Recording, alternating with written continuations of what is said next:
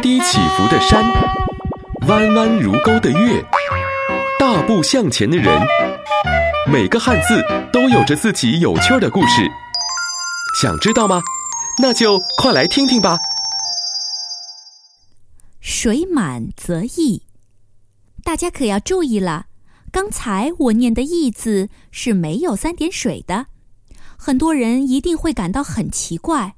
水满则溢，这个“溢”是不是写错了？水溢出来的“溢”不是有个三点水的部首吗？这个问题问得很好。那么这个字到底它是不是写错了呢？原来在我们祖先造字的时候，这个字是没有三点水的。那么同学们也许要问：古人造字的时候都有一定的道理，如果要表示水溢出来，那总该是要有点水呀。水在哪里呢？其实“溢”这个字里已经有水了，水就是在这个字的上部。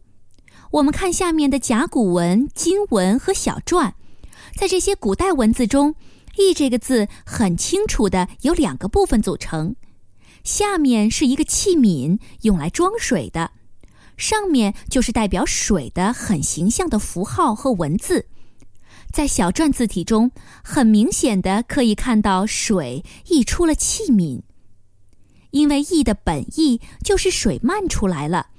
就慢慢的引申为增加，从增加的意义又引申为利益、好处，再后来“义”字越来越多的被当作利益、好处来用。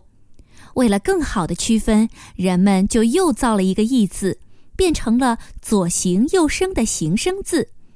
所以，我们现在写表示水溢出来的溢时，就一定要加三点水了。